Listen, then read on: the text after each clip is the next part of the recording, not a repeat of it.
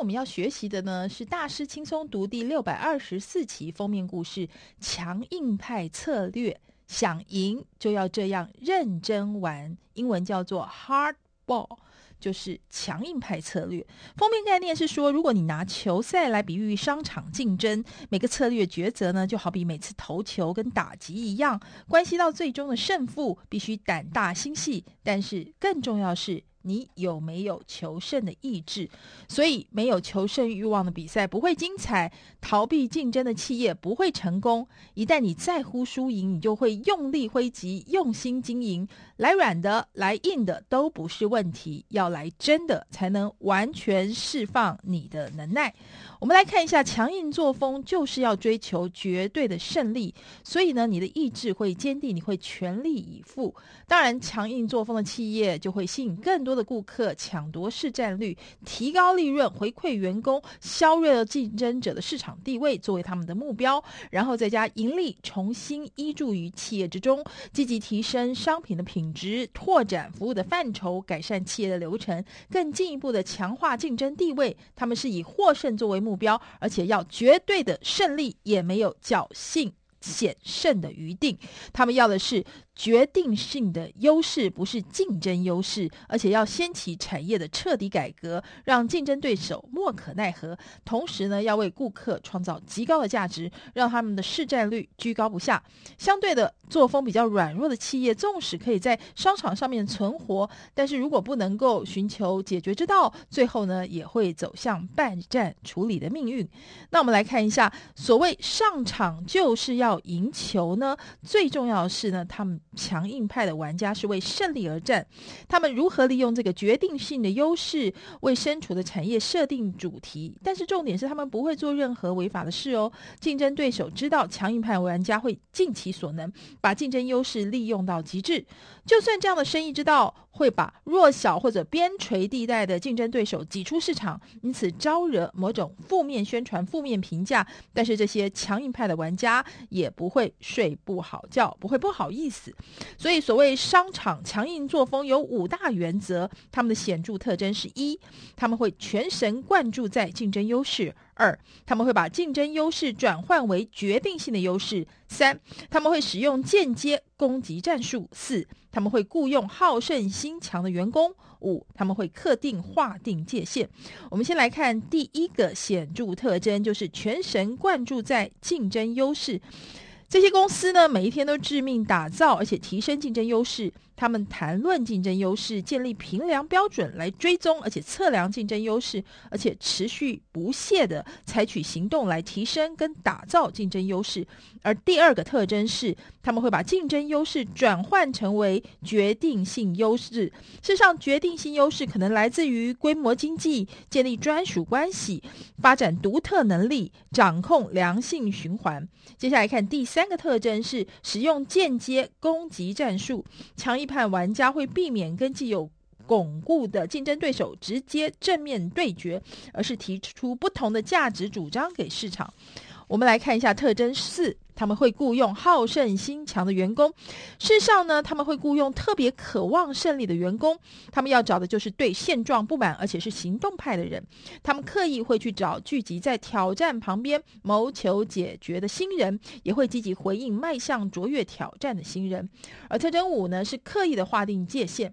每种产业呢，都有所谓的警告区，这个区域充满丰富的可能性，而且这个区域呢，就位于社会可接受的企业行为跟明显违法行为之间的地带，强硬派玩家非常重视要划定清楚界限，公司不该越过这条线进入违法区域。接下来看所谓六大强硬策略，分别是：一、释放庞大而且压倒性的力量；二、利用反常现象发掘成长机会；三、追逐竞争对手的金鸡母；四、采用好构想而且主张所有权。五、引诱竞争对手退出市场；六、打破妥协而且消除让步。来看策略一，就是释放庞大而且压制性的力量。这些玩家呢，喜欢间接攻击，不过有的时候就需要大胆而且关键的市场行动。使用压倒性的力量呢，必须要审慎的评估。如果用得太超过的话，竞争对手可能会被迫申请破产。而能够在未来以更精实、更优良的商业体制力争市场的占有率。接下来我们看焦点二呢，是利用反常现象发掘成长机会。有时候会出现所谓的商业反常现象，比如说消费者可能会发现某件产品有出乎意料之外的用途，或者来自某一个产业的洞见应用在另外一个截然不同的领域，可能会有意外的惊喜。他们会设立侦查小组来找出这些反常现象，分析原因，预估有多少潜在利益，而且提出建议想法，要用最佳的方法扩大规模，善用反常现象。而策略三呢，是追逐竞争对手的金鸡母。所谓金鸡母呢，就是帮公司赚大钱的核心事业。作为一种报复性的策略，强硬派的玩家有的时候会攻击竞争对手的金鸡母，借此向他们传达讯息。对竞争对手金鸡母的攻击有许多形式，比如说，你可以只在一些特定地区就一些特定产品大打价格战；你也可以推出拥有新特色的产品，用定价从你的竞争对手那边边抢走大批的订单。而策略四呢，是采用好构想，而且主张所有权。这些玩家会采用他们看到任何好构想，不管是谁提出来的，做些微的调整之后就予以执行了，为自己创造竞争优势。换句话说，强硬派玩家不怎么在乎是不是被指控抄袭，他们只在乎找出可行的方案。超级构想当然不是万里单，唯有这个构想能够帮你领先群雄，唯有你真正了解成就这个构想所需要的一切事物，你才会超级这个构想。而策略五是引诱竞争对手退出市场，也许终极的强硬策略就是诱导竞争对手去做以为对他们有利的事，但是这些事长期反而对他们有害。这招要成功，大概要靠你对产业以及动态的了解，必须比竞争对手还要清楚。策略六呢，是打破妥协，而且消除让步。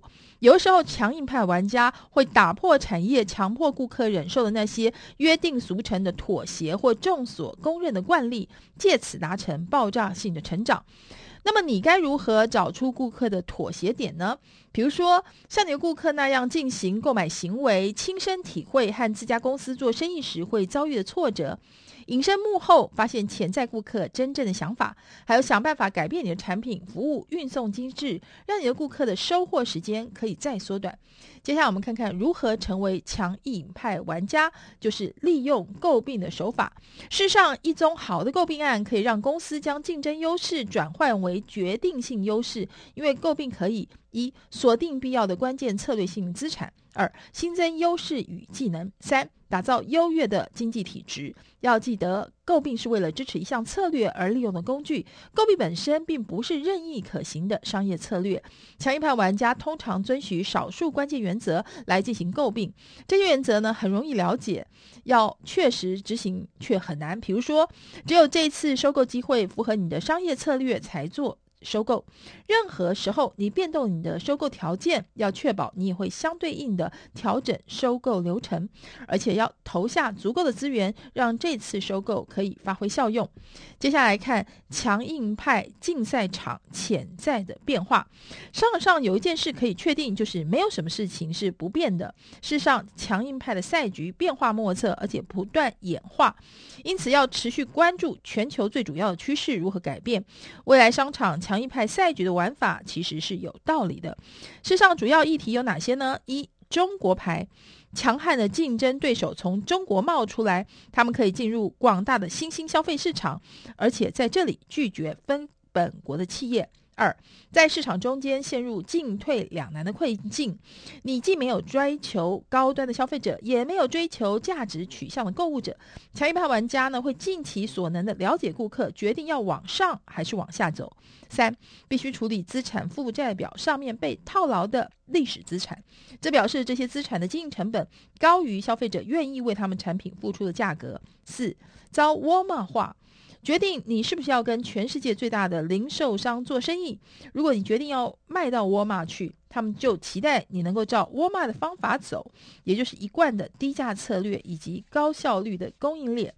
而要有效地使用强硬作风，不能够只拥有正确的策略，你还要有万全的准备，认真对待你的事业，同时真心享受你所做的一切。